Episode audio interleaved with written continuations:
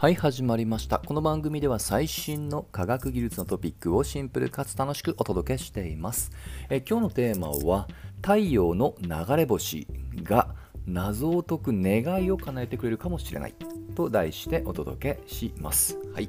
まあ、流れ星というのはね、えー、我々の、まあ、見る、身近で見れる天体現象の中で、まあ、一番身近でかつ、まあ、親しまれているものかなと思います。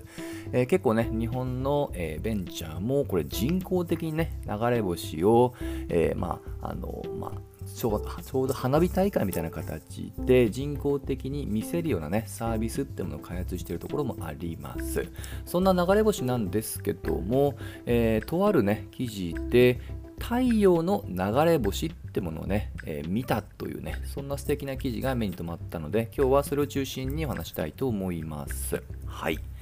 えー、太陽のま表面でね、まあ、いわゆる地球でいう流れ星のような現象がま撮影されて、まあ、それが結構話題を呼んでいると。でまずその前に我々がま見れる、ね、地球から見れる流れ星念のためね確認しておくとあれ実はもともとは小惑星の破片です。小惑星が太陽にま近づいてきた時に、えー、ま放出された破片これがね、流れ星の、まあ、原料といいますかね、元になります。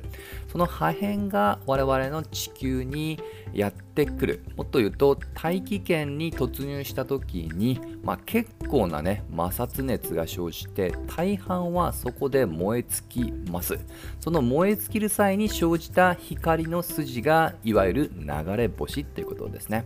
ちょっとね、あんまり大人になってからあんま見なくなった気もしますけども、今でもね、一応天体現象としては観測できると。まあ、言わずもがな、燃え尽きずにたまに地上まで墜落するものがあって、それがいわゆる隕石です。はい。まあ、これが地球上での、まあ、流れ星の基本的な流れなんですが太陽では若干ね、えー、それと異なりますまず今回もねいわゆる光の筋のようなものを撮影したんですがこれはまあ厳密に言うと光というよりは、え、その塊自身ですね、まあ、先ほどの例で言うと小惑星の破片自体が、えー、ま観測されます。なんでねそれが光ってるかというと太陽はねめちゃくちゃ高温なので、えー、原子原子っていうのはね真ん中にプラスの電気の帯びた陽子があってってその周りをぐるぐる電子マイナスの電気を帯びた電子が回っているってイメージですあまりにも高温であるがゆえにその、えー、プラスとマイナスを引きつける力が、えー、ひっぺがされて電気を持った状態になると。はい、これをよくプラズマと言います。このプラズマ状態の、まあ、塊というものが、えー、流れ星として今回観測されました。まあ、かつ地球よりもかなり高確率で、えー、実際の表面つまり隕石として落下するそうですね。はい。まあ、これは、ね、実は結構シンプルで地球の大気の層よりも、えー、極めて薄いので、え、まあ、燃え尽きないっていうねそういった理由ですね。ちなみにこの層のことよくコロナと言います。はい。これ結構ねコロナ結構ねこの後触れますけど重要な役割を持っていると。はい。で、今までね、えー、取れなかったのは、この衝突というのが結構高速であるということと、今触れたコロナって実は結構強力な磁場を持っているので、えー、まあ、叱るがゆえに今まで撮影できなかった。はい。で、これがまあ今回ね、まあ綺麗な写真が撮れたよっていうだけじゃなくって、まあ、何よりも科学的に長年謎とされていた太陽の一つの、えー、まあ謎の解明につながるかもしれないということが期待されていると。それは何かというと、先ほど出てきたコロナなんですけど、なんと太陽の温度分布で見ると、中心の温度よりもはるかに高いっていうことが分かっており、これが未だに謎なんですね。えー、ちょっとこれウィキ情報ですけど太陽のね、まあ、球状の太陽の平均温度は約5800ケルビンです。まあ、温度の単位だと思ってください。それに対してそれを取り巻く、えー、まあ、周りのね層のコロナはなんと100万ケルビンから300万ケルビンということで圧倒的に、えー、内部よりもそれを取り巻く層の方が高いということですね。これが謎ということです。念のため地球は完全に逆でやっぱり一番中球の中にあるコアがね最も熱いわけで、まあ、これが一般的にはねしっくりくるかなとは思います。はい、で今回、流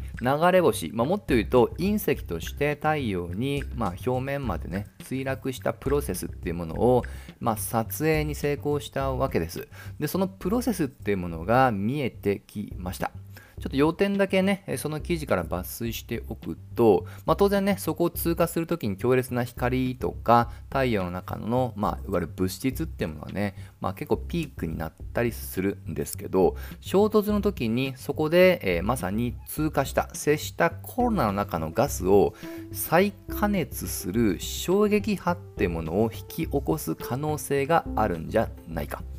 はいまあ、特に最後のところですね、コロナを通過する時に、えー、そこで衝撃波ってものを引き起こして、それが、まあ、コロナを高く、まあ、せしめている、高温にしてるんじゃないかというね、仮説ということだと思ってください。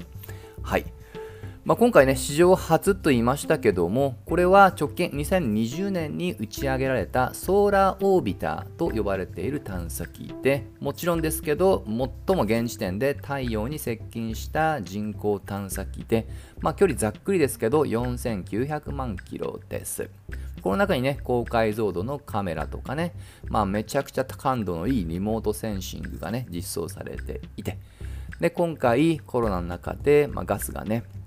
ま、加熱された状態がだいたい数分間ぐらいね続いた。つまりそれだけその瞬間が、まあ、いわゆる隕石、まあ、シャワーもしくは、ま墜落ですね。その現象を観測できたと、まですので今回が初と言いましたけど、ままさにね今までうまくできなかったというよりはやっと最新の、まあ、探査機がね、えー、まあ、昨昨年から、まあ、探査をすることによってって計測できたので、まあ、今回まぐれあたりではないということです。今後も継続的に観測を続けることで、今回の先ほど触れた仮説、なぜコロナが高温なのか、この長年の、えー、まあ、太陽系におけるミステリーの一つが解明される日が近いかもしれません。まあ、ということでね、この研究は今後も期待したいので、まずはね、我々できることをすると、我々にとって身近な地球から見える流れ星に、えー、願いを託したいと思います。といったところで今回はここまで。また次回一緒に楽しみましょう。